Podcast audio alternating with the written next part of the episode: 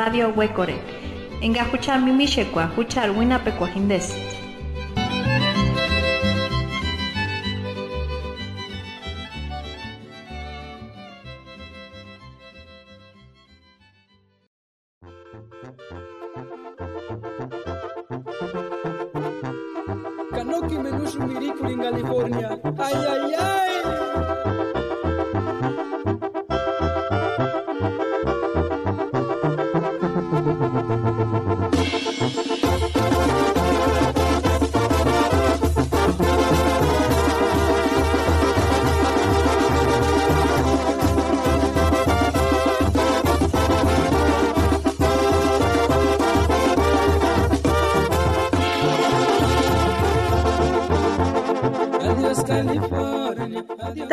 Temen siman kuiripuchakzin, wandashechear imecher irekwa, nenax hama weakusti imecher ireta, kanax irekores parikuti, hangoren dashin.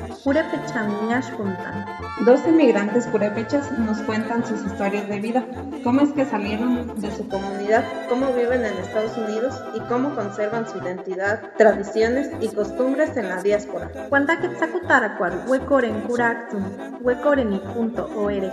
Escúchenos por Radio Huecoreni, www.huecoreni.org.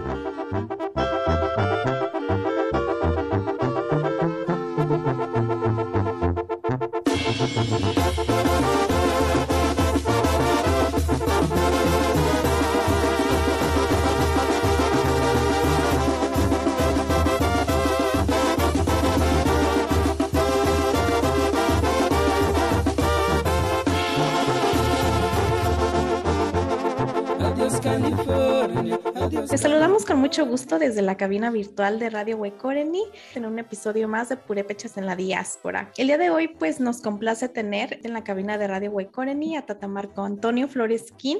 Estaremos platicando un poquito más sobre su historia de migración, esta narrativa personal pero también familiar y comunitaria. Eh, Marco Antonio Flores Quinn es originario de Quinceo, Michoacán, México. Actualmente radica en el sur del condado Martin Luther King en el estado de Washington, en Estados Unidos.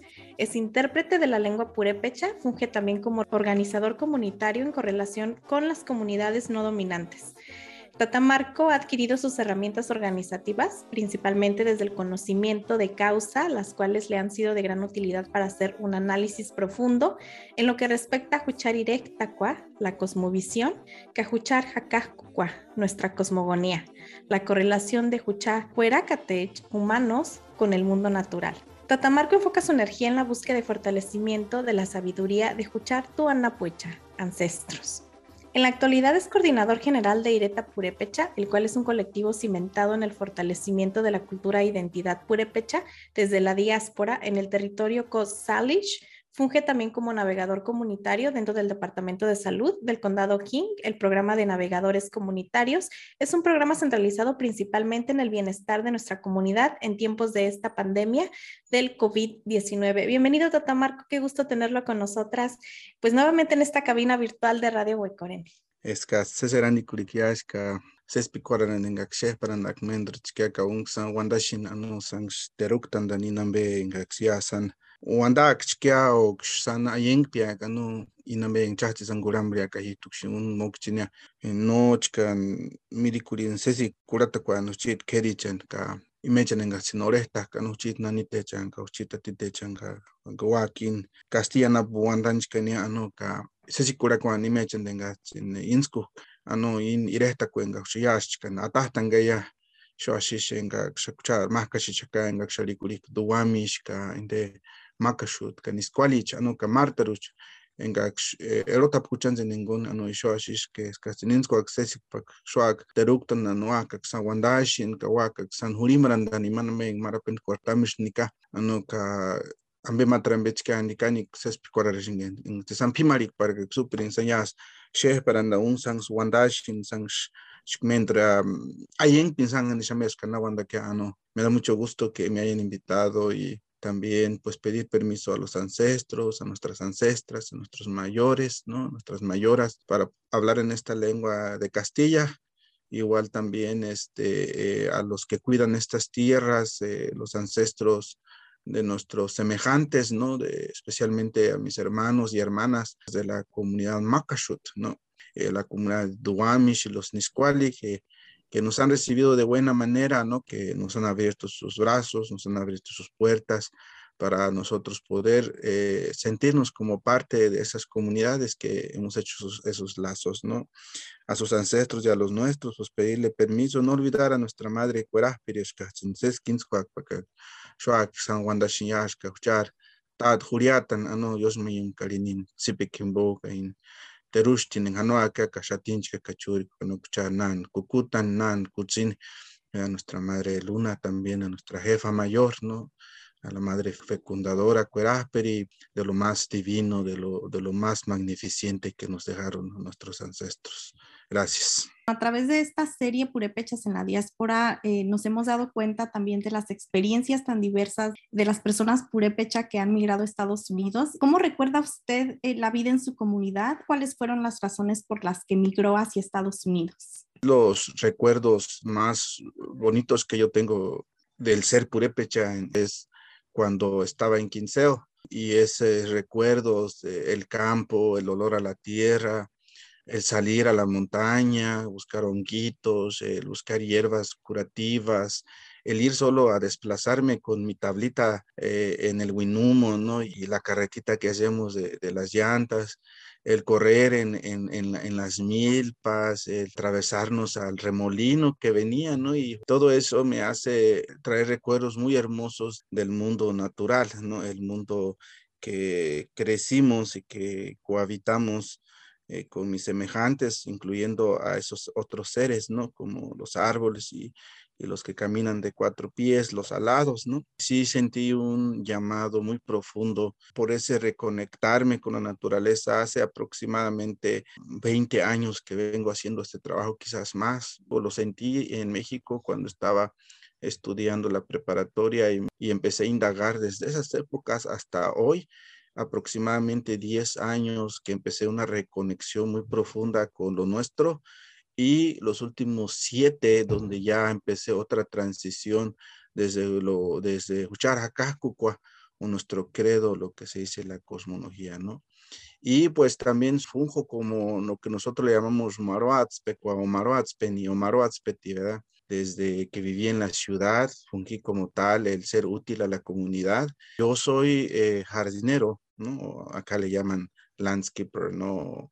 O paisajismo pero también eh, hago un paisajismo diferente. El paisajismo que yo hago es este, eh, amigable con el medio ambiente y tratamos de cambiar mentalidades de un paisajismo natural y no usar agroquímicos, por ejemplo, o pesticidas. También funjo como intérprete de la lengua purépecha ¿no? en el sistema penal, eh, también hospitales y escuelas, ¿no? donde se, se, me llama y de pronto hay hay miembros de la comunidad que están batallando para poder transmutar la lengua, pues yo, yo hago esa parte también.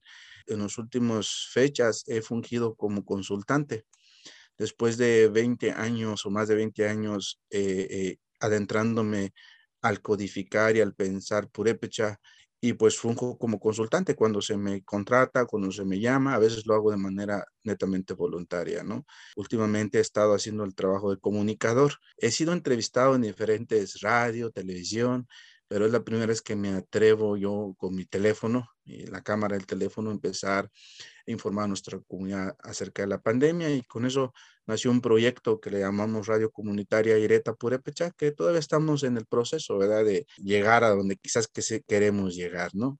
Es siempre eh, muy motivador eh, ver cómo es que los migrantes purépecha continúan de alguna manera también eh, con estas prácticas y principios, aún fuera de, de la comunidad de origen. ¿Cuáles fueron estas eh, razones que, que, que, llevan a las familias, a las familias purépecha, por ejemplo, en su comunidad de Quinceo, a migrar a los Estados Unidos, ¿no? Porque pues hay distintas narrativas que informan esta, esta decisión, eh, muchos factores eh, que, que, son tomados en cuenta para que una familia salga de su comunidad y se establezca pues fuera de su comunidad de, de origen. Pues miren, es bien interesante, ¿no? Y y creo que sí en altar, ¿no? El trabajo que están haciendo ustedes también como Radio Huecori, pero también de manera más personalizada, ¿no? Eh, me refiero a ustedes, a ti y a tu hermana, porque creo que el tener esta oportunidad de tener este, estos compartes, ¿no? Este converse que estamos teniendo, pues es parte de que quizás eh, es un renacer, ¿no? De, de traer la conciencia de regreso y decir, queremos saber un poco más, ¿no? Eso también me llegó a mí hace algún tiempo, ¿no?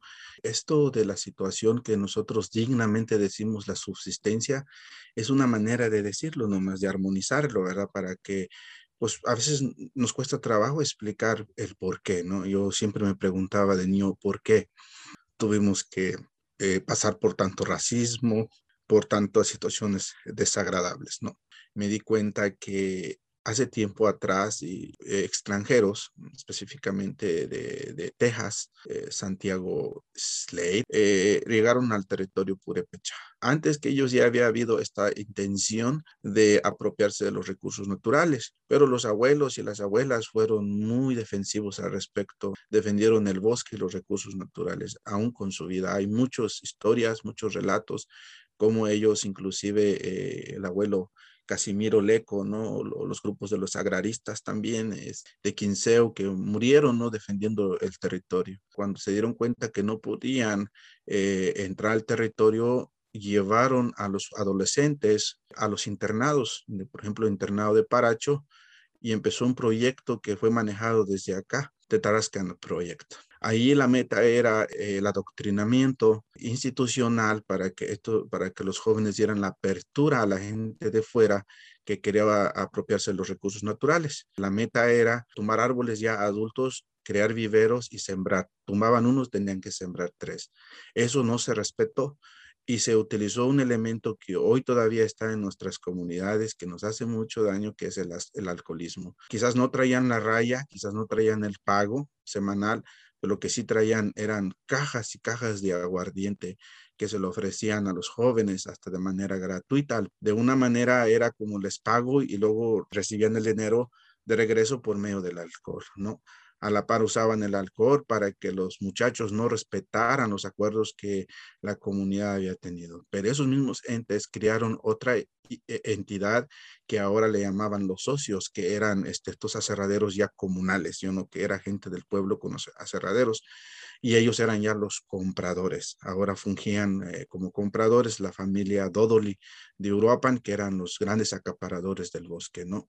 Obviamente con eso también llegó este gran problema que no es de los purépecha como tal, sino es de este mundo globalizado que llegó el acumulamiento de basura, ¿no? Eh, los los petroquímicos y los productos hechos a base de plástico que nos han creado un problema muy grande y que no es nuestra, hay que decirlo y hay que reconocerlo. También la cuestión de los agroquímicos, ¿no? Eso también fue algo que devastó, que dañó. Eh, mucha gente no sabe esta situación que estaba pasando con el Tratado de Libre Comercio, ¿no? Y uno de los, de los que les molestaba a ellos para este Tratado de Libre Comercio eran los grupos de campesinos y campesinas organizadas y estos grupos eran muy fuertes para defender la economía local, ¿no? Y, no permitirían tan fácil que entrara el Tratado de Libre Comercio, ¿no? Llegó el fertilizante sin una información adecuada de cómo usarlo. Llegó el glifosato, por ejemplo, ¿no? El matatodo, como le llaman, que contaminó nuestros manantiales, contaminó nuestras tierras y empezaron a, a, no hacer ya la siembra tradicional, que era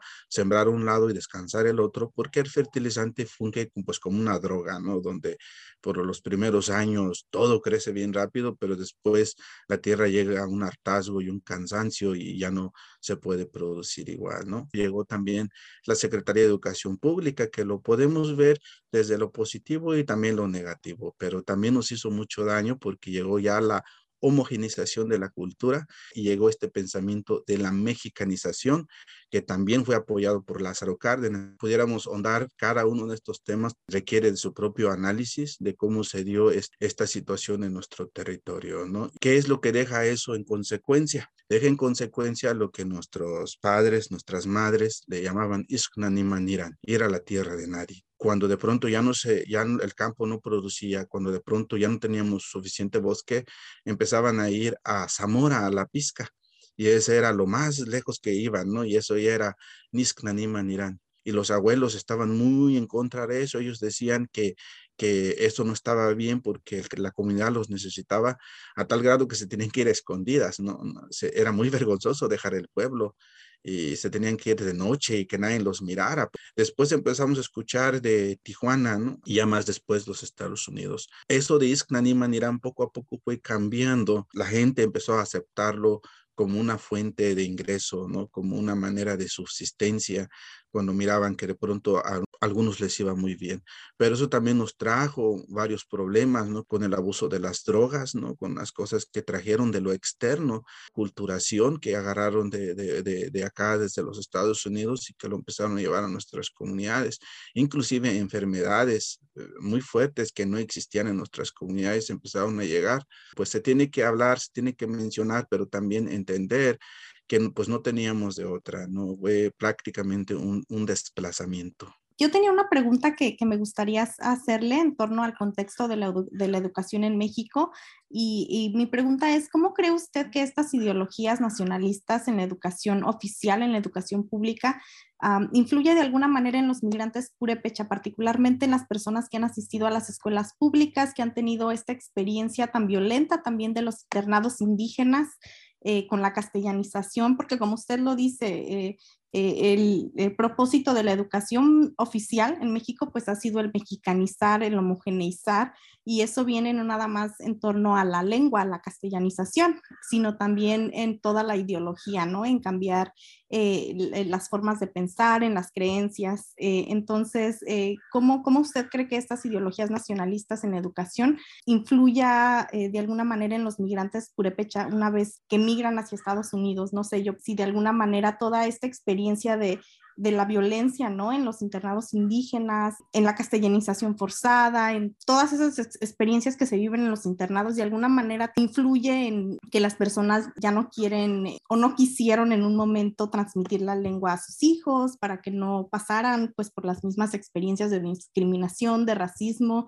Cuando yo vivía en Quinceo eh, y estaban en estas clases de castellanización, ¿no? A mí se me hacían bien aburridas esas clases, me gustaban mucho las matemáticas, yo creo porque no tenían que ver con el lenguaje, pero yo no voy a olvidar lo que ellos decían, y que inclusive algunos eran hablantes de nuestra lengua, eran profesores que hablaban la lengua, que ya habían sido sistematizados o que ya habían sido educados de esa otra manera, ¿verdad?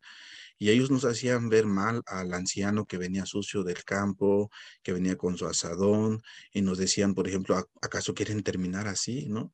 Y yo creo a mis ocho o nueve años yo no veía nada malo en eso. Para mí era parte de nuestra vida yo no veía que ellos usaran guarache o que se ensuciaran, pues no lo veía mal, pero ellos nos fueron poco a poco metiendo esa ideología que para poder progresar y usaban mucho ese para ser alguien en la vida, ¿no? Como si el abuelo que venía sucio de la montaña era nadie, ¿no? Y, y, nos decían que tenemos que aprender el español. Mi familia hizo un acuerdo cuando nos movimos a Europa porque sufrimos mucho de racismo a nivel bajo, pero también el sistemático. Papá hizo un acuerdo con nosotros de ya no hablar este, el purépecha para que eh, ya no se metieran con nosotros o nos dejaran en paz, ¿no? Eh, sucedieron situaciones como mis hermanas quitarse la ropa tradicional, eh, pues soltarse el pelo, ¿no? Eh, ya no usar trenzas, eso de una manera era apoyado por la escuela local, hablo de la colonia La Magdalena de Europa, porque el director bien que se daba cuenta del abuso que sufrían mis hermanas, pero el que era castigado era yo. Yo defendía con los puños, era lo único que podía hacer, ¿no? No siempre ganaba, pero por lo menos les mostraba mi descontento, ¿no? Pero sí el director era parte de eso y ahí me di cuenta que este homogenización y esta situación que pasaba venía también de esferas más arriba, ¿no? Donde las personas que tenían ciertos niveles de poder o liderazgo apoyaban este pensamiento del ser indio como verlo algo bajo, el ser purépecha, verlo como, como sinónimo de ignorancia y todo esto, ¿no? Pasó algo muy curioso que cuando yo me vengo para acá a los Estados Unidos, yo me voy a despedir allá con mi familia en Quinceo y yo en la transición de ir y venir, de radicar ya en Uruapan, porque salí de ocho años de Quinceo, me di cuenta cómo la lengua fue cambiando poco en poco y donde yo me quedé con un purépecha todavía de mis ocho o nueve años, no, no entiendo los chistes de doble sentido que a veces ellos hacen, que son más nuevos, ¿no? Que son para, prácticamente están codificados en castellano, solo dichos en purépecha. Y eso ha pasado también con la música, con lo que se llama poesía y todo eso donde codifican en castellano, solo que lo, lo hablan en purépecha, ¿no? Y me di cuenta que allá, por ejemplo, ya no era muy popular escuchar pirecuas, habían llegado otros géneros.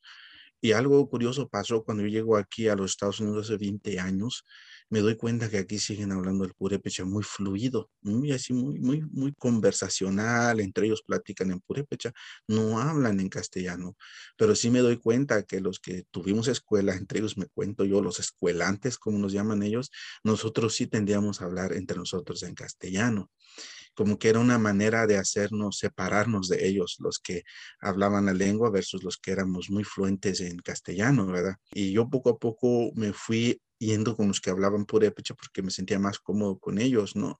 Eh, llegué inclusive a corregir a los que actuamos de pronto de esa manera. Creo que fue por, por esa añoranza de no estar cerca del territorio que la comunidad aquí atesoraba la lengua, atesoraba también la música purépecha, atesoraba la comida lo más que podían, se acercaban a hacer la comida eh, al estilo purépecha, ¿no? Con lo poco que teníamos aquí. Me di cuenta también que tenían un sistema organizativo muy orgánico, muy bien hecho, muy bien estructurado, aunque ellos decían que éramos súper desorganizados, que no nos ayudábamos y esto y lo otro. Yo miré todo lo contrario, miré comunidades súper bien organizadas, ¿no? En ese sentido, sí nos hizo daño la cuestión de, de este pensamiento de homogenización. Algunos lo hicieron, como en el caso de mi padre, que ya traía ese, ese, ese entrenamiento de que el ser, el ser mestizo era mejor y ciertamente no lo vamos a negar, ¿verdad? El hablar el, el castellano más fluente te abría pues puertas, no podías trabajar en ciertos lugares que sin hablar el castellano quizás no lo hablarías, que se asemeja mucho con el hablar inglés acá, donde abres puertas, ¿no? Creo que no, no se trata tanto de negar esa realidad, pero también esa misma realidad nos dice que esas estructuras de poder están manejados precisamente por personas que piensan así o que creen así, ¿no? Que inclusive acá se maneja mucho por parte de la supremacía blanca, ¿no? Donde a veces personas que académicamente están mejor preparadas, pero llega una persona de tez blanca, pues le dan la oportunidad a la persona de tez blanca. Y yo creo que eso también sucede en, nuestro país. Creo que también hay que enaltar aquello que, nos ha servido. El, Secretaría de Educación Pública llega también con otros saberes, otros pensares como las matemáticas y otras partes que tienen que ver como la biología, ¿no? Donde, donde ahora lo analizas y, te das cuenta que nuestros abuelos, nuestros mayores ya sabían todo eso, solo que lo manejaban desde otro contexto. Ahora creo que no estamos lejos de poder retomar esas enseñanzas que nos, nos transmitieron nuestros mayores, nuestras mayoras. Pues definitivamente estoy de acuerdo con, con Mari. Muchísimas gracias por compartir este contexto tan amplio sobre eh, la migración purépecha, de cómo comienza este andar desde la comunidad de origen, todos estos procesos históricos, pero también contemporáneos, ¿no? Que siguen afectando a las comunidades. Hablaba usted del despojo territorial y desafortunadamente es algo que continúa pasando eh, actualmente, por ejemplo, con la expansión de las huertas aguacateras, que es un problema bastante fuerte para las comunidades porque no solamente es el despojo territorial, sino todo lo que conlleva ese despojo, incluso las violencias y cómo comuneros, las comuneras que levantan la voz para defender los territorios, muchas veces terminan asesinados, violentados, ¿no? Entonces también creo que es importante mencionar esta parte de cómo se violan sistemáticamente los derechos de los pueblos originarios y pues en este caso de, de las comunidades purépecha. Eh, gracias también por mencionar esta otra parte de la de la educación, de, la, pues, de, esta, de este proceso de asimilación de alguna manera de integración nacional, de, de cómo las lenguas indígenas, las epistemologías, los saberes, pues también han sido eh, sistemáticamente eh, atacados ¿no? por, por este sistema eh, educativo del Estado, pero también creo que por otra parte vemos cómo las comunidades, y en este caso los migrantes purépecha en Estados Unidos, también han pues unido esfuerzos para poder preservar todas estas, todos estos saberes y formas de pensamiento ¿no? propios de la cultura purépecha. Yo creo que este contexto también nos da cuenta de la complejidad de las migrantes, ¿no? Y cómo, cómo todas estas múltiples violencias, eh, estructuras o formas de, opresión también marcan esta complejidad. Entonces creo que esto es muy, muy importante porque algo que vemos es que cuando hablamos, por ejemplo, de, de racismos, ¿no? No solamente nos referimos a todas estas formas de discriminación o de violencia que enfrentan los migrantes indígenas, en este caso los migrantes purépecha en Estados Unidos, sino esto es algo que ya viene desde atrás, ¿no? Que ya se da desde, desde el país de origen, en este caso, pues en México, ¿no? ¿A dónde llegan los migrantes purépecha de, de, su comunidad de Quinceo? ¿Cómo ha sido su experiencia viviendo en Estados Unidos esos primeros años quizá? ¿Y cuáles son estos desafíos que han enfrentado? Mi meta no era Estados Unidos, nunca me vi acá y meter a Tijuana, ¿no? Sea, yo había escuchado que en Tijuana había oportunidades de trabajo, yo decía, yo voy a ir para allá, una tía me invitaba para, mi tía no tuvo escuela eh, como tal, no sabía leer y escribir y era supervisora de una fábrica que hacían cables de luz. Y ella me decía, hijo, si tú vas para allá, yo te voy a, tú me vas a ayudar a mí. Mm, de pronto mi mamá me dice, hijo, quieres irte para allá, para los Estados Unidos con tus primos, ¿no? De la parte de la familia, porque yo venía sin avisar, pues yo me les pegué en Tijuana y eh, desde ahí empecé a ver la estructura esa de la que yo menciono, la organización, ¿no? Lo que quizás nosotros no analizamos como tal y que viene desde la estructura, yo le llamo ancestral, ¿no? Donde ellos me reconocen y donde dicen, sí, no hay problema, vente, ¿no? A ver cómo hacemos acá, nosotros acá no hacemos bolas, ¿no? Y, y, luego cuando nos recogen ahí en, en, en, Los Ángeles, también una estructura ahí en el Monte California, pues nos dan ropa, nos dan de comer y que agradezco hoy por hoy al gran amigo, este, le hicimos el Chorton, ¿no? Eh, un gran amigo de, de, Quinceo, de la familia Crisóstomo, ¿no? Cristóbal Crisóstomo, que nos recibió, nos dieron ropa, nos dieron de comer, nos a, vinieron a visitar varios parientes, ¿no? Para saludarnos y pues cada uno venía con una ayudita de una cantidad pequeña de dinero, otros un poquito más, de acuerdo a sus posibilidades. Y ahí yo miré ese no perder la comunalidad, ¿no? En la jaruáspera, cual que decimos nosotros, la ayuda mutua, el hoy por ti, mañana por mí, ¿no? Y de ahí nos venimos a Oregon, igual en Oregon ya nos estaban esperando, eh, y pues había una estructura de, de, ayuda, ¿no? Donde ellos este, así actúan, ¿no? No solo con nosotros, ¿no? Sino en general sigue, sigue esa misma estructura por acá, ¿no? Y ahí nos dijeron que los que habían principalmente pagado por nuestra pasada o nos habían apoyado económicamente para poder llegar aquí a los Estados Unidos vivían en Seattle, ¿no? Ya llegando aquí fue que miré esa estructura organizativa también, ¿no? Que de la que de la que yo menciono actualmente es donde donde radico y donde he podido observar estas estructuras organizativas, ¿no? Los de Sinsunzan, que no hablan la lengua, eh, se siguen identificando y ellos hacen sus fiestas patronales para el Señor del Rescate y lo que llamamos el Corpus o la Juaninjecua. Y después encontré otra comunidad muy bien organizada, los Urapicho y Cocucho, ¿no? Otras dos comunidades, eh, y Nahuatzen también, que hacen sus festividades para San Luis Rey. Eh, yo también traigo un entrenamiento desde México, yo fui organizador laboral desde allá, traigo ser intérprete desde allá, desde México. Y también apoyé aquí en todo lo que pude desde que llegué, el romper barreras, por el hecho, por ejemplo, que algunos no tenían licencias de manejar, investigar cómo se podía obtener que el estatus migratorio no era un impedimento para poder tener licencia en el estado de Washington. Averigüé de los grupos organizados que hicieron esa labor para que eso existiera. Me uní a ellos, con, ahora sí también con mi perfil, con mi identidad purépecha. Y hemos hecho bastante trabajo aquí para crear lo que llamamos un estado santuario y un, y un condado santuario, que es el condado King, y una ciudad santuario de las más grandes, que es la ciudad de Seattle, ¿no? Donde hemos tenido que abogar, donde hemos tenido que preparar esos cimientos y las bases para que a las nuevas generaciones ya no les vaya tan mal pues incluyendo a la comunidad purépecha. ¿no? ¿Cómo se transmite este conocimiento a las generaciones eh, más jóvenes? ¿Cómo se dan estos procesos en la diáspora? Pues es en la práctica, ¿no? Es, eh, no es en nada teórico. Cuando ellos, los de Quinceo, miraron a los de Cocucho hacerle la fiesta al Santo Niño de Atocha en diciembre y, y los de Urapicho um, San Judas, Nahuatzen a San Luis Rey y sin usan al Señor del Rescate y los de San Isidro también, que son del territorio, pues también hacen su fiesta, ¿no? Los de Quinceo primero empezaban así como pláticas, ¿no? Y me decían, si nos animamos, nos apoyas. Y yo voy a decir con mucho respeto y con mucho cariño algo que siempre digo y clarifico, yo no soy cristiano, en consecuencia no soy católico, pero sí conozco el honor comunitario y me siento parte de, ¿verdad?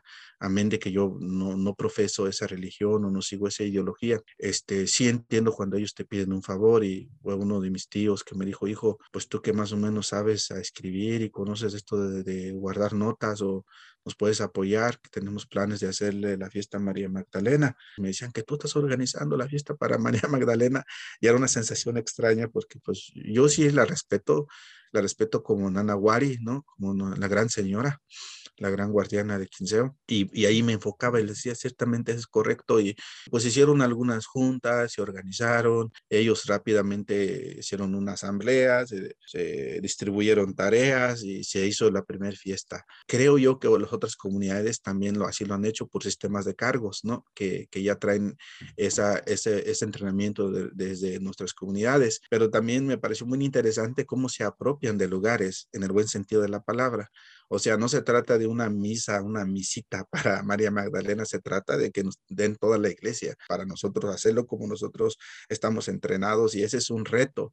Y yo tuve que pasar por ese reto para las fiestas decembrinas. Yo era el, contacto para abrir esos, esos espacios y tuve que muchas veces ahora sí como decimos coloquialmente, tragar saliva de lo difícil que es que le den apertura a las comunidades indígenas que, que se presenten. Llegaban ahora sí que al extremo de decirme, escojan a los mejores danzantes porque va a haber mucha gente anglosajona y queremos quedar bien con ellos, ¿no? Así, así. Y yo a decirles, nosotros no le danzamos al público, nosotros le danzamos a la Virgen de Guadalupe. Y si es que ciertamente ese día había niños que no practicaban o niñas que no practicaban y la comunidad llegaba con sus niños vestidos, con sus barachitos puestos y nomás los alineaban. Dicen, sigue esos, tú no nos hazle como ellos le hacen, decían. Los niños chiquititos apenas si podían zapatear y las niñas chiquititas también con su delantal. Y a mí me parecía muy importante que ese proceso organizativo siguiera su curso, aunque yo ya no estuviera participando, aunque ese proceso organizativo este, aquí está, ¿no? Ahora, yo creo que siempre es muy bonito escuchar cómo todas estas, no solamente prácticas, este, costumbres, pero también estos principios organizativos, desde, ya lo comentaba usted anteriormente, el trabajo comunitario, eh, la ayuda mutua, todas estas redes de reciprocidad se siguen manteniendo y reforzando aún en la diáspora, ¿no? Aún en estos contextos urbanos eh, donde nos encontramos, creo que hay formas en que la comunidad se ha podido organizar y mantener viva eh, pues todas estas tradiciones y estas prácticas, ¿no? Muy propias de la cultura purépecha y la manera también en la que se van transmitiendo a, a los más jóvenes, ¿no? En ocasiones anteriores hemos tenido la gran fortuna también de conversar con jóvenes purépecha eh, y nos da mucho gusto y, y, realmente es fascinante ver cómo es que a pesar de que algunos de ellos eh, nunca han estado en la comunidad de origen, eh, se sienten muy identificados con su comunidad, ¿no? Y, y cómo han sido parte desde, desde niños en, en, Estados Unidos de, pues, de toda esta organización comunitaria, ¿no? Y como lo dice usted, esto se va aprendiendo en la práctica, no es nada más, pues, esta teoría, ¿no? Sino que es, es, una, es, es una práctica que se vive, una forma de vida, ¿no? Eh, que se va dando día con día. Entonces, pues también sabemos que es coordinador de una organización que se llama Ireta Purepecha, que pues seguimos su trabajo también. Hemos tenido la oportunidad también de escuchar algunas de las, de las compañeras de Ireta Purepecha y de todo este activismo que han hecho pues las mujeres dentro de esta organización. Y sabemos también que Ireta Purepecha ha sido un apoyo muy grande para la comunidad migrante, específicamente ahora con lo del COVID, eh, con, con, la situación que se ha dado a raíz de la pandemia. Y, y muchas veces pues la, la, la, comunidad pues ha querido ¿no? buscar las formas de, de, poder acceder a esta información. Eh, y no solamente la información, sino también con esta situación de, de, las vacunas, que también es muy importante y sabemos que Ireta Purepecha ha apoyado a, a la comunidad en todos estos aspectos Esto empezó hace muchos años. Eh, yo era organizador de las marchas del primero de mayo acá en, en, el estado de Washington, específicamente en Seattle. Y iba a la radio, a las radios comerciales, la televisión y hablaba en purépecha, invitando a la comunidad que se integrara, que participara en, este, en estos movimientos tan importantes que pasaron en el 2006, 2007. De ahí me escucharon este, una familia muy querida, la familia Mota, ¿no? De, Barriga, de Sinsunzan, muchachos muy jóvenes que escucharon y, tenían muchas ganas de, de, recuperar el lenguaje, de acercarse a alguien que hablara el purépecha y empezamos a trabajar juntos, ¿no? primero nos identificamos como añoranza purépecha. Nosotros decíamos, oh, es porque añoramos la cultura y, y, queremos transmitirlo, ¿no? Pero nos dimos cuenta que en ese añorar y en ese después trabajo como orgullo purépecha, porque después dijimos, no, pues somos bien orgullosos de la cultura y, y la defendemos y somos guerreros, guerreras, ¿no? Pero nos dimos cuenta que ese trabajo eh, iba como un poco hacia el folclorismo, que la gente no nos entendía, que nosotros lo que queríamos era compartir la cultura purépecha, que no íbamos a exhibirnos, que nuestra intención era mostrar nuestra cultura eh, un poquito, aunque fuera, pero también nuestra intención era que conocieran la cultura purépecha porque también nos habíamos dado cuenta que había grupos por acá que usaban otras identidades eh, no necesariamente con un arraigo ancestral y que estaban ellos este, visibilizando el indigenismo en, en, esta área y veíamos una necesidad de hacer un poco de comparte por medio de la base purépecha, ¿no?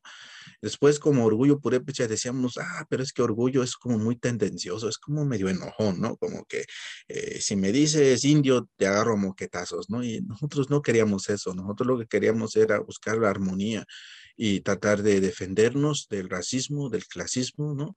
A base de la cultura, ¿no? A base de nuestra identidad. Y en ese sentido llegamos a la idea de Ireta Purepecha, ¿no? Ya más recientemente, de que Ireta pues es todo una responsabilidad, ya desde el nombre, ¿no? El, el, ser pueblo, ¿no? La comunalidad. Eh, si vamos a hacer Ireta, ahora habrá, hablábamos tenemos que reestructurarnos, porque antes pues fungíamos más o menos con la estructura que por acá piden, ¿no? Que presidente, vicepresidente, tesorero y todas esas cosas, ¿no? Todavía lo tenemos, pero ese, ese ente ahora es, le llamamos, eh, llamamos el Consejo Mayor, ¿no? Estamos formados por medio de la asamblea, ¿no? Como están las comunidades. tenemos asambleas dos veces al mes o cada 15 días, ¿no? Los, los jueves, donde discutimos, dialogamos, ¿no?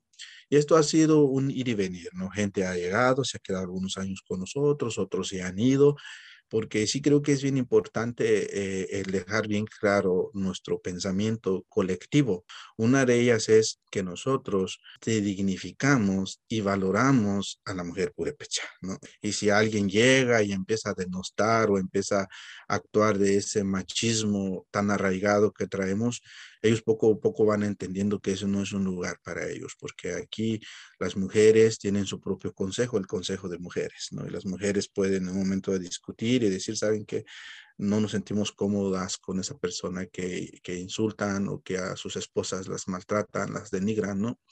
Y desde ahí ya es un reto porque pues cuánta gente de nuestra comunidad actúa de esa manera y que quizás sí se quiere organizar con nosotros, pero cuando ven eso dicen como que no se sienten identificados pero también es bien importante eh, la estructura por parte de, de la comunidad eh, LGBTQ, ¿no? Así les llamo yo, o gay o lesbiana, para que nos entiendan también.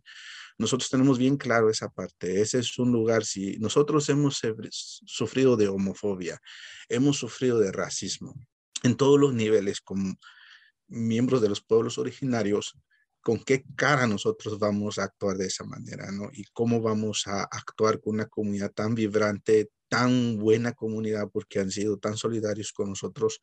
Y abrir ese espacio también, que se sientan cómodos, cómodas, ¿no? Que, que ese es un lugar donde no les vamos a, estar criticando su forma de vida o esa otra forma de vida, pero también que nos tengan paciencia, porque es una reaprender, es una reeducación, es un reanálisis interno como miembros directa, ¿no?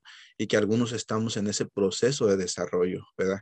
Pero que, en, en este círculo dejamos, y eso también pues descarta a muchas y a muchos, ¿no? Que tienen de pronto ideologías diferentes. Y Reta Purepecha tiene esa forma que quizás no existe, quizás lo estamos formando, quizás en algunas comunidades ya están avanzando también de, de esa manera, pero no nos vamos a negar a esto, ¿no? Yo voy a siempre recordar las palabras de una compañera cuando yo estaba explicando la Kashumekwa y lo estaba haciendo de una manera romántica y enaltaba la Kashumekwa, ¿no? Lo importante que es. Y ella me dijo que depende desde el punto de vista de quién, si del, del hombre o la mujer, porque la Kashumekwa desde el punto de vista del hombre puede ser así como yo lo estaba diciendo, pero que para la mujer era, no puedes dejar el pueblo, ¿no? No te puedes vestir de esta manera. Tienes que ir acompañado de, de una, de un niño cuando son recién casadas y que la Kashumekwa desde el punto de vista para la mujer era tú, tú eres para tener niños, que es eso de andar yendo a estudiar afuera, eso es para los hombres, ¿no? Y que una mujer que no seguía esas reglas se le consideraba no Kashumete. Y yo dije, qué barbaridad, es cierto, yo siempre lo he analizado desde el punto de vista de la masculinidad, pero no de la feminidad. Entonces la Kashumekwa eh, no es como algo, en verdad, en verdad, lo digo a mucho, apego mucho respeto, no es algo que, que es homogénico, es un desarrollo constante, ¿verdad? Eh, el, por ejemplo, cómo se va a aplicar la Kashumekwa dentro de la comunidad gay o lesbiana, ¿no? Me han preguntado eso, yo les he dicho que ellos mismos lo van a desarrollar desde esos parámetros de respeto, de la cordialidad, de la comunalidad y las otras virtudes que nos hacen ser purépechas como Jarabaperakua, Mimishekua, Anjikorikua y muchas otras cosas que nos hacen ser purépechas, ¿no? Entre ellas la Kashumekua, pero que sí hay que reconocer que la Kashumekua también ha sido parte de la opresión hacia la mujer porque lo hemos manejado desde la masculinidad. Entonces, eso es lo que somos, lo Ireta Purépecha. Eh, algunos ya no están con nosotros, ya no se sienten cómodos porque hemos sido muy claros en ese aspecto, ¿no?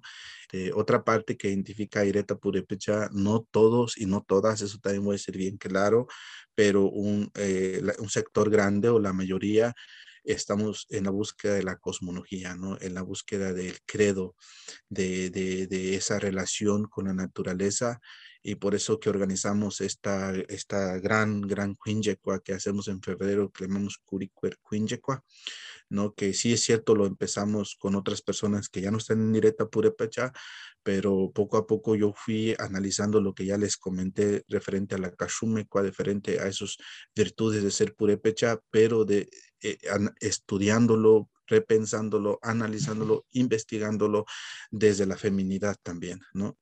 y eso ha ayudado mucho para que esta Quinjecua que hacemos enaltemos, por ejemplo, a ese ente que yo nombro tanto, a ese ente que yo, a esa divinidad que yo respeto tanto, que es Cuerasperi, ¿no? Y que dentro de ese mismo masculinidad y la forma en que se dio la colonización, pero también la, la masculinidad o el machismo ancestral, ¿no? Se dio este de que él, eh, eh es él, ¿no?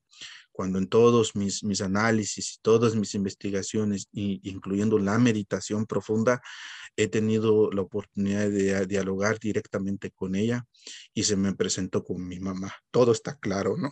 Y estoy hablando de, de mi mamá que llegó desde otro estado de conciencia, desde ser cuerásperi, procreadora, fecundadora, y desde entonces yo hice una, un análisis y por medio de un anciano que es de Ecuador, que quiero mucho, es un, gran abuelo, él me dijo de ahora en adelante para usted es madre, porque como madre se le presentó. Cuando yo la investigué y empecé y regresé a la relación de Michoacán, no encontré ninguna parte que le llamen, que le llamen padre. Y yo dije, esta es parte también de esa masculinidad tóxica que llegó tanto con la colonización o que ya existía también de nuestros antepasados, porque hay que decirlo, también ya existía, ¿no?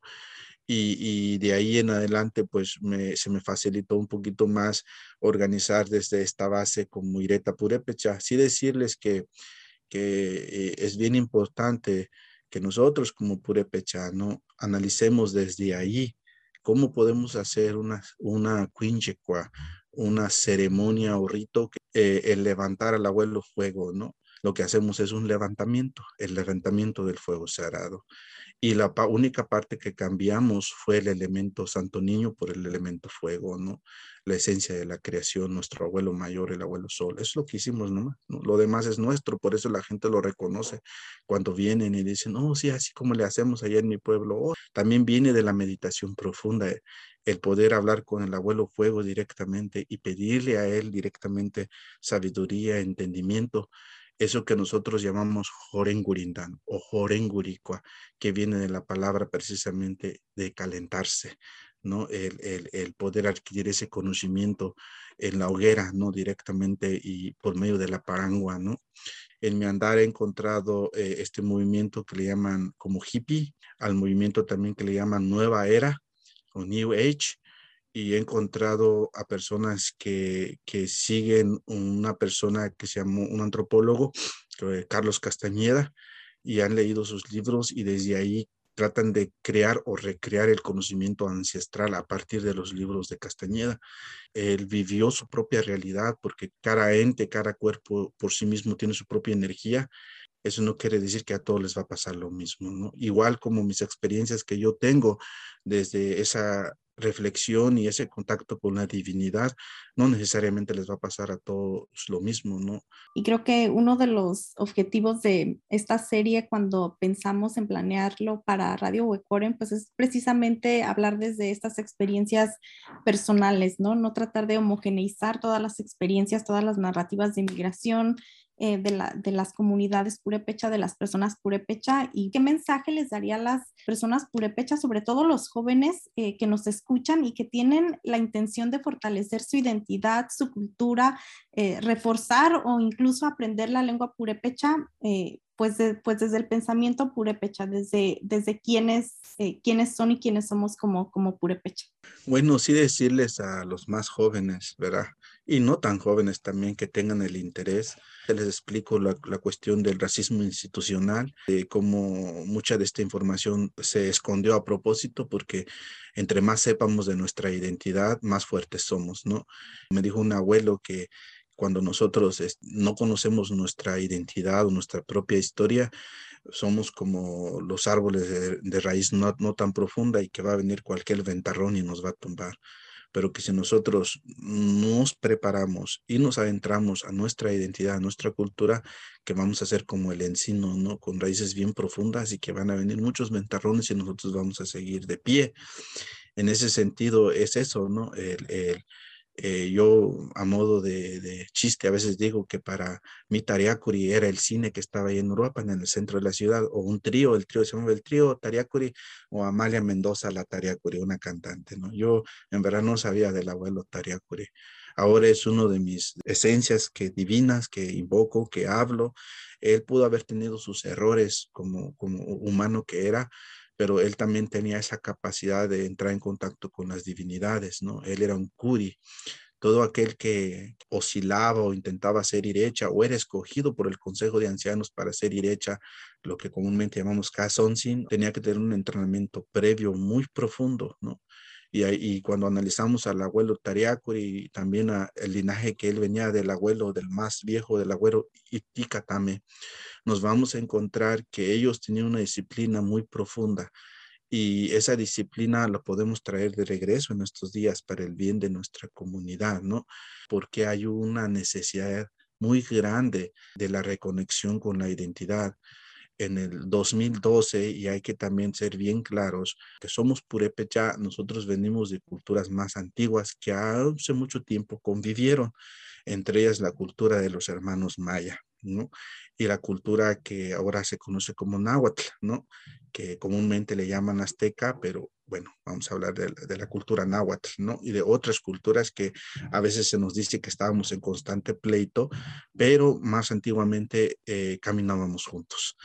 Y de ese caminar juntos se nos han guardado enseñanzas que en el 2012 tanto el pueblo Hopi y tanto el pueblo Maya habían dicho que, el cóndor y el águila se iban a juntar sus picos con el corazón del quetzal, ¿no? Que es la parte de Centroamérica. Iba a haber un cambio de conciencias, ¿no? Y que teníamos dos caminos. Una, o nos vamos por ese camino que promueven los entes de gobierno, los entes de poder, llámese comunismo, llámese capitalismo, llámese socialismo, como se llamen, o retomar eh, el conocimiento de nuestros ancestros. Teníamos, este, podíamos escoger. Entonces se dice que el abuelo, abuelo Sol, abuelo Tata Juriata y Nana Luna Nanakuchi, ¿verdad? Nos están haciendo un llamado por medio de Cuerásperi. Cuerásperi es el ente que nosotros vamos a reconocer porque existe todavía, por una u otra razón no se quedó otro ente, otra divinidad que pocos conocen que se llama Tukup Achá, ¿no? Pero se quedó Cueraperi y que el abuelo Sol no suelta sus flechas en vano y que soltó las flechas a los cuatro puntos cardinales en la búsqueda de sus nietos y sus nietas y que no se sientan como extraños que sean flechados por el abuelo Sol para traerlos de regreso a su identidad. Entonces, eso está pasando ahorita. Van a sentir una necesidad y van a hacerse un montón de preguntas y nosotros queremos estar listos para responder lo mejor que podamos. Tengan cuidado cuando hacen esta indagatoria porque hay muchos intereses políticos, económicos y de todo, ¿no? Que sí hay eh, abuelas y abuelos purépecha con vasto conocimiento que están en los pueblos, que están en nuestras comunidades, no los busquen fuera de porque no los van a encontrar, ¿no? Fortalecimiento del lenguaje es desde la práctica, es un imposible que en un libro ustedes pueden aprender. Entonces estamos abriendo esos espacios. Ahorita tenemos eh, con Tata Vidal, Ignacio y, un servidor y la compañera Itziri. Estamos en estos cursos cada miércoles desde esa otra manera de enseñar, ¿no? Porque eh, nosotros queremos encontrar algo que quizás no existe, ¿no? Y les hago esta invitación y este invoque, esta convocatoria que ha hecho el abuelo Sol con sus flechas a los cuatro rumbos cardinales de las hermanos y hermanos de todas las edades que quieran acercarse a, esa otra manera de reaprender de Jorengurindan, ¿verdad? Que, que se acerquen, que podamos hacer equipo y si ustedes también tienen esa afinidad de luchar por la liberalidad, un abuelo me dijo, no de la libertad, porque la libertad tiene que ser engañosa. La libertad ha perjudicado pueblos como Irak, como Afganistán, entre otros, más recientemente, por mencionar algunos. La liberalidad es la hanguricua, el, el poder andar por nosotros mismos, el que un muro no nos esclavice, en que aunque pongan cuatro paredes no se puedan apropiar de nuestro corazón. Entonces, si ustedes dicen, sí, yo también quiero apoyar la liberalidad y la liberación de la feminidad y también quiero crear las plataformas para que la comunidad más diversa o como se sientan identificados, creo que Ireta Purepecha puede ser una plataforma para ustedes y eso es lo que yo les puedo decir. Sí quisiera quizás también enaltar, este, si alguien quiere leer este libro, se llama Volver a la Comunidad, Derechos Indígenas y Procesos Autonómicos en Michoacán, de la, de la maestra o la compañera María del Carmen Ventura Patiño. Ahí ese libro les va a ayudar mucho a entender lo que está sucediendo con esto de las luchas de la autonomía, la libre determinación y estas otras autonomías que existen en nuestras comunidades, que es muy válido que nuestras comunidades empiecen a dignificarse, que empiecen a eh, eh, luchar cada quien con sus propias herramientas. Eh, también hay un artículo, se llama La industria de la carne dentro del capitalismo, que lean, se documenten, ¿verdad? Tanto eh, en estas otras maneras, pero que también consulten con, con, los mayores, especialmente con los que hablan la lengua, porque hay mucho conocimiento que se está yendo porque eh, la generación de ellos pues ya está partiendo de este plano de vida, ¿no? Con eso quisiera cerrar. Y... Muchísimas gracias por enviar este mensaje para jóvenes que se encuentran, o bueno, nos encontramos porque nos contamos también en, en Radio Huecorení en este camino por seguir aprendiendo eh, sobre, sobre la cultura purépecha. Creo que es muy importante esto que menciona de acercarnos, ¿no? A, a nuestros mayores, de acercarnos a la gente sabia de nuestra comunidad, porque que bien como usted lo menciona, pues eh, sí existen todos estos textos que son muy importantes también, ¿no? Porque han documentado todos estos procesos eh, históricos de alguna manera que eh, pues han marcado las experiencias de las comunidades purepecha, pero también es sumamente importante el acercarnos a estas historias, ¿no? A la tradición oral de nuestra comunidad, el, el acercarnos a nuestra gente y el preguntar, ¿no? Y el también de alguna manera documentar estos saberes, porque va a llegar un momento donde partan de este mundo, ¿no? Y lo vimos desafortunadamente con el COVID-19 en una, una pandemia que nos ha afectado de manera significativa en muchas de nuestras comunidades donde la gente mayor eh, ha partido de este mundo, ¿no? Y, creo que de alguna manera como jóvenes muchas veces nos llegamos a cuestionar el por qué no nos acercamos a, nuestros mayores, por qué no nos acercamos a toda esta gente que tiene tanto conocimiento y creo que también tiene que ver mucho con este proceso que comentábamos de la educación, ¿no? Y, y cómo no lo valoramos, ¿no? Entonces, pues muchísimas gracias por, por este mensaje que creo que eh, es muy importante para todas las personas que estamos en este, en este camino de, recuperar estos elementos que en algún momento de nuestra historia pues nos fueron eh, despojados. Entonces pues agradecerle eh, todo esto que nos ha compartido pues desde Radio Huecoreni. Le comentamos que lo admiramos mucho por todo el trabajo que realiza en, colectivo con Ireta Purépecha, con la comunidad migrante en la diáspora y siempre es un placer muy grande el poder escucharlo y aprender de usted. A la audiencia también muchas gracias por habernos acompañado, por haber sintonizado este programa eh, y les invitamos a que nos sigan escuchando. www.wecoreni.org es la página web donde pueden encontrar eh, pues todos estos testimonios, todos estos programas que hemos preparado con mucho cariño para todos ustedes también. Entonces ahí les hacemos la invitación para que sigan escuchando esta serie de Purepechas en la diáspora.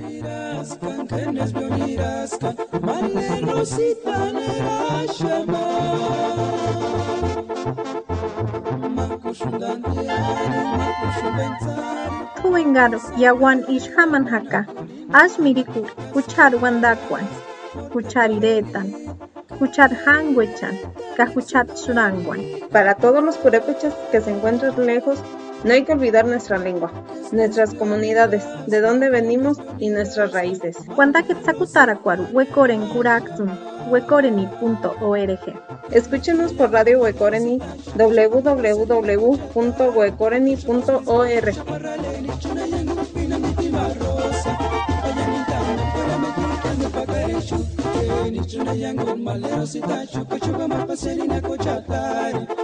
Tukchapas witzbo, tukchaparraleni, chunayengu, pinaniti marrosa. Nipayanindan, niparame, kutikame, pakareshu.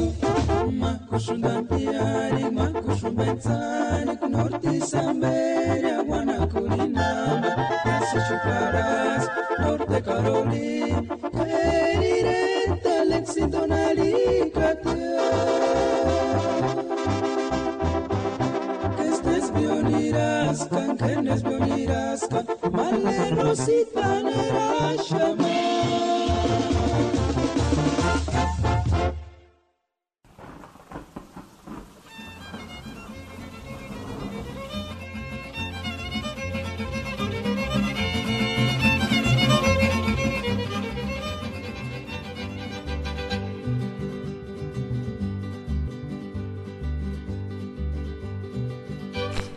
Radio Huecore.